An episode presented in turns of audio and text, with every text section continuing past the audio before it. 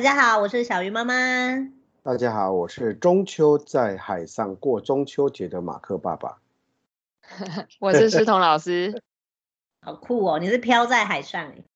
对呢，我们正中午在海上吃月饼呢。对你讲完都觉得不美好，好热哦，然后热量也好高哦。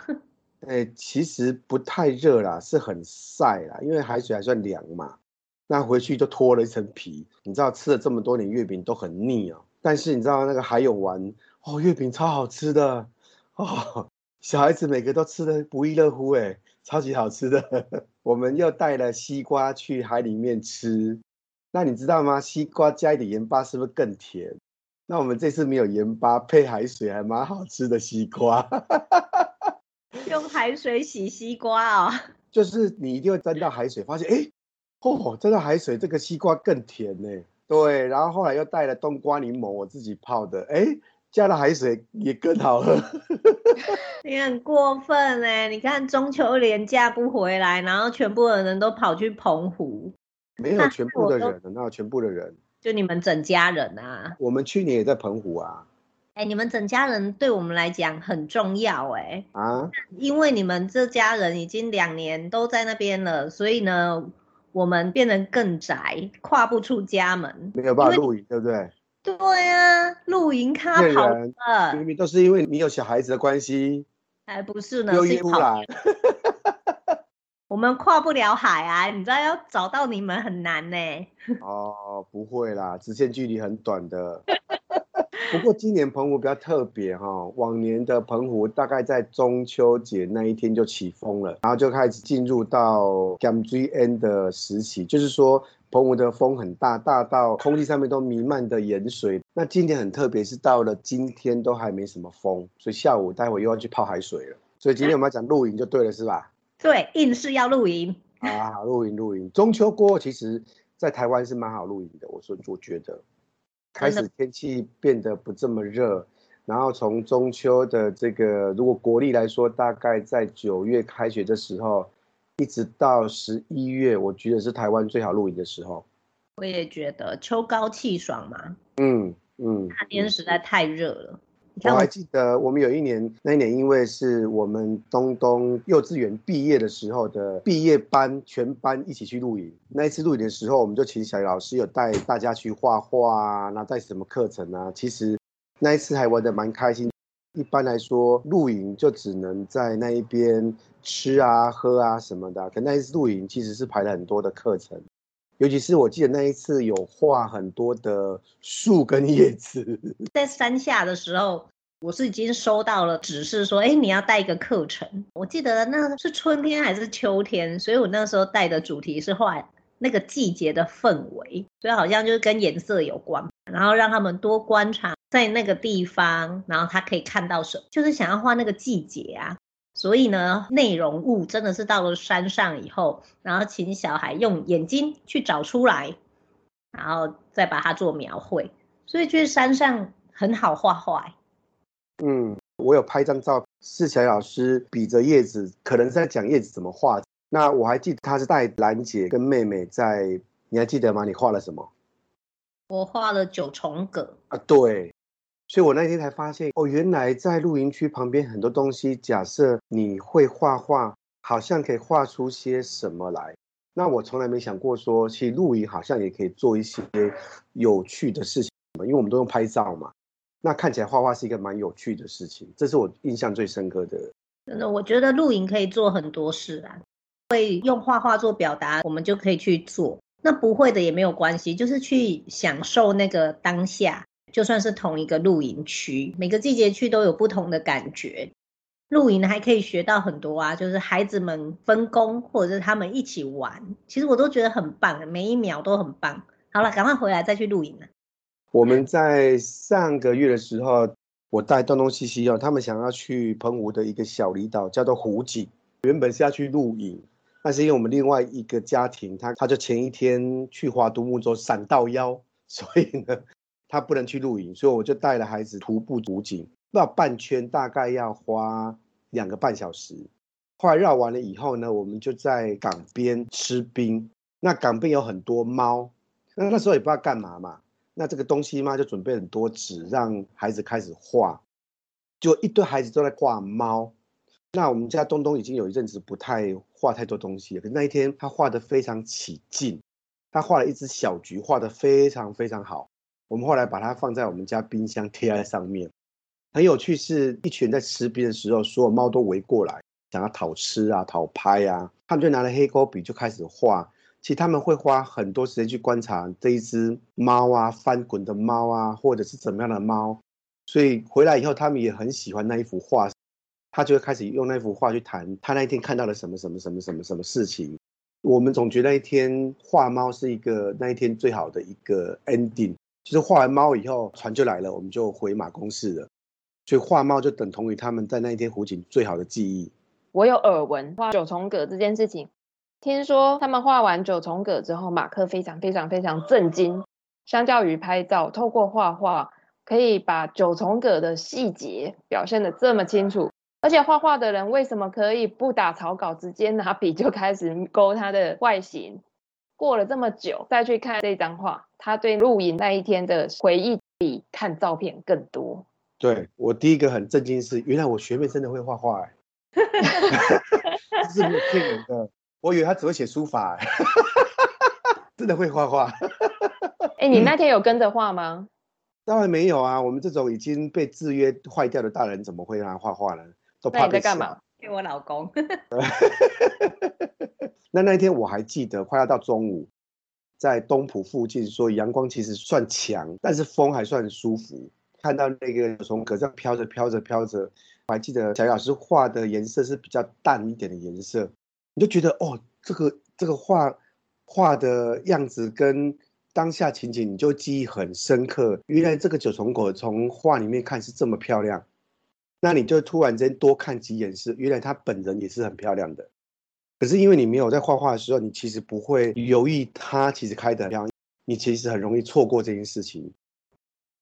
我们的教学其实算是严谨的，我们会讲做好的简报，然后让孩子看到，哎，照片里面的九重葛，然后我们也会讲一些它的科普。原来我们看到都是它的叶子，它的叶子有很多颜色，但大家以为那个就是花。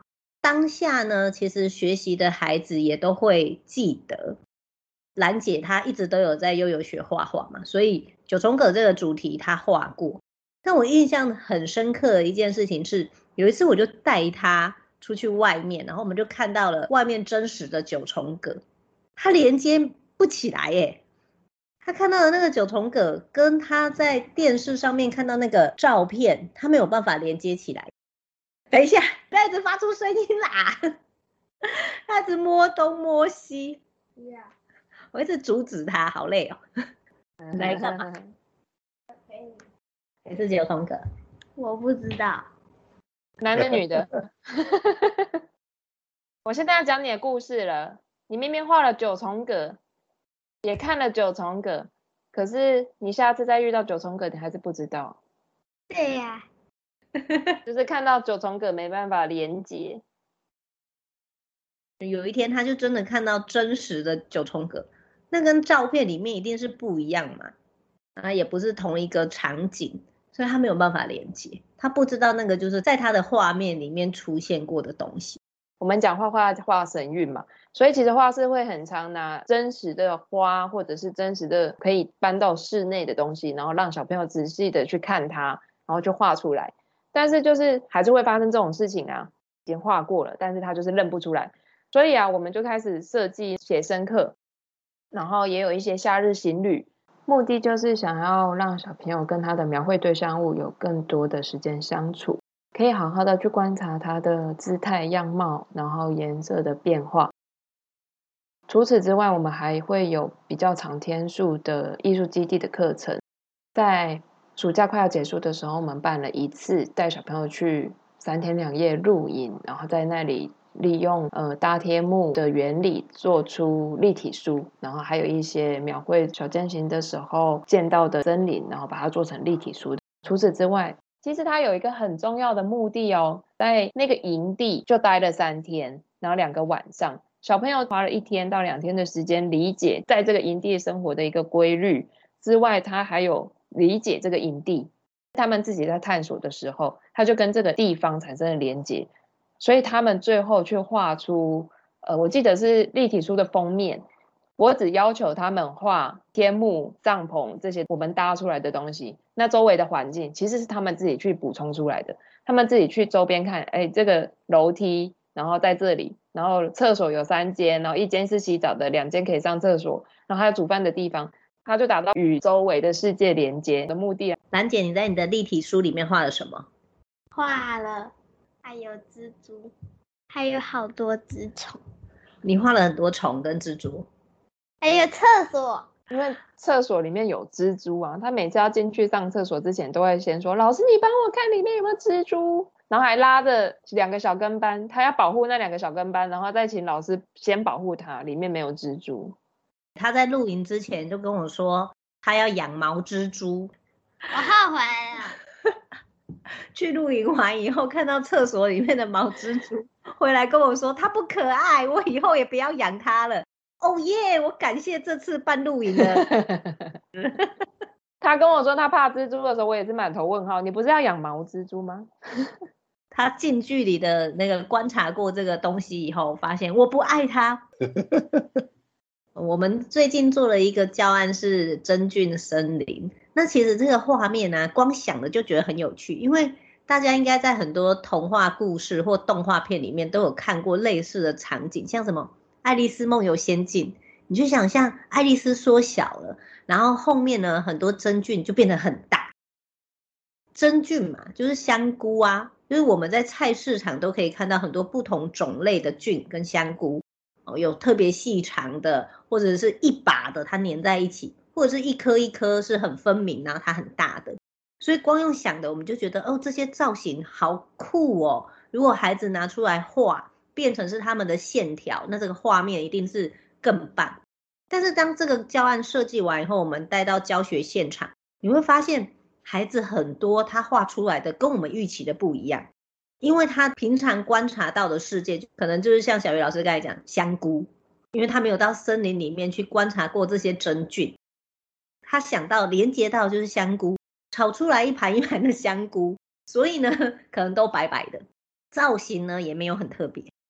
所以他们画出来的东西了不起，就是它的香菇上面，他帮他多了一圈一圈的花纹或彩色的线条。所以在带领这个教案的时候，你就发现孩子们的世界其实很局限，他们伸展的那个空间就是在室内啊，或者是学校操场。可是，在学校操场，他可能也没有时间去探索。其实学校操场有时候会发生很奇妙的事情，尤其像下大雨过后，会突然长出一个很大的菇。超乎你预期，很像是魔幻森林里面的香菇，可是连这个孩子可能平常他都没有观察到，所以在我们在推教案或者在做艺术教学的时候，我们就发现，其实大部分新竹的孩子，他的这些探索外在的经验其实是很少的，很可惜的，所以他没有办法想象出很多有趣的东西来。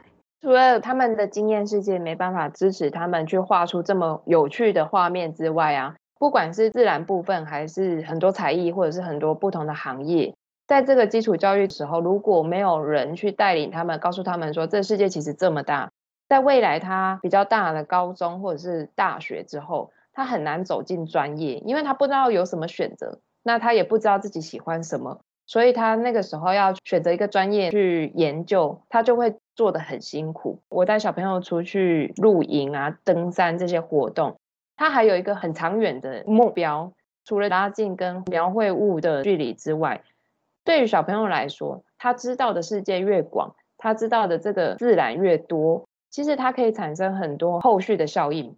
比如说，他可以去连接他学到的历史啊、地理，再加自然。然后这些可以连接起来之后呢，他可以去开始找到他的研究方向。像刚刚讲的那个真菌世界，真菌它其实自成一界，这个东西很久以前在那个国小的时代，我们其实都学过。但是因为没有这个行万里路跟真实世界连接，所以它很长就会被我们忽略。我觉得这已经是超越艺术要表达的事情了。但是艺术好玩，就是它在借由表达。真菌的造型，然后去带领小朋友理解这个世界，其实背后还有很多很多很多可以超越艺术的事情，然后超越这么单一一件事情。最近在看叶秉辰的书啊，他大学以前就在台湾，然后他毕业以后他就去国外就念研究所，他就想说，诶，既然都到国外了，他想要去认识更多的外国朋友，不要都是都在华人的世界里面。然后他就去参加 party，然后当地的人呢，竟然也邀请了他，不是所有人都被邀请了，就是邀请了他。但是他发现他很囧，是他在那个 party 里面啊，他不知道怎么跟外国人聊天，因为没有人在 party 里面聊天，还在聊自己系上的功课。可是他会的只有这个。当他们在聊酒啊，怎么品酒啊，那些食物啊，或者是关于季节的这些话题的时候。那叶教授就说：“哎，我完全不知道要怎么跟他们聊天呢。他不是语言不好，他是没有话题。所以我记得他的书里面写了一个我觉得很酷的。他说他无知到那个时候，他觉得他只认识傅立叶，然后就觉得天哪，我好无知哦。所以我觉得这个回应到师彤老师说的，专业不只是艺术嘛，每个人他会发展的专业不一样。你讲自然人文。”这些可能跟大自然是比较有关，他可以在露营的地方看到。可是如果说今天他就是电子电机工程，那到底要怎么跟他的事业做相关？其实我们出了社会以后，就会发现，任何的专业都是跟人有关的。如果你不知道怎么跟人相处，然后你不知道怎么跟人聊天，或者是说你会的东西就只有局限在傅立叶或者是微积分。其实别人是很难跟你沟通的，所以在这个过程中，除了我觉得可以探索世界啊，这些其实就是增加自己生命的厚度跟广度啊。谈美这件事情，其实是一个，你你也可以说它是一个很强的竞争力啦。就是说，如果这个时代功能已经确认了，没有一个美的样态，它很难让你觉得发自己内心喜欢那个东西。所以认识美跟学美，它有一个很重要的一个优点是，你开始会知道美的想象是什么。但这些想象，我都觉得它需要透过体验。那我想，商业里面如果让他体验到这个美好的事情，其实某个程度上是值钱的啦，哈。美的事物它需要被经历过。不过哈，商业行为归商业行为。重点在于那个体验会让你回去以后记忆深刻，我觉得那是一个很棒的事情。再看很多建案啊，或者是很多餐厅，其实都慢慢会扣入了一些美学的逻辑。有一群日本学者在整理美学的架构，譬如大西克里，他整理了日本的传统美学，他提出了三件事情：第一件事情叫做侘寂，第二件事情叫做物哀。第三事情叫幽玄，差级的代表就是日本的枯山水，就是有一个庭院里面就放了一堆石头，中间有个假的大石头，长像个山。那很多人搞不太清楚他在干嘛。那事实上是把美学跟宗教的禅修放在一起。那后来很多的建设公司就把这种意念放到了卖房子里面去，像在新竹啊，在哪边都有用差级的概念在做室内的布置啊，甚至装修。其实很多人很喜欢，因为大家开始知道说，原来自然的环境里面，它不见得完全是漂亮或完美哦。但是你应该要去懂得欣赏这种自然的不完美所呈现出来的空寂感。也因为这样关系，优选啊、差级就会变成商业行为里面可以卖钱的美学价值。这就很有趣，是原来美是可以卖钱的。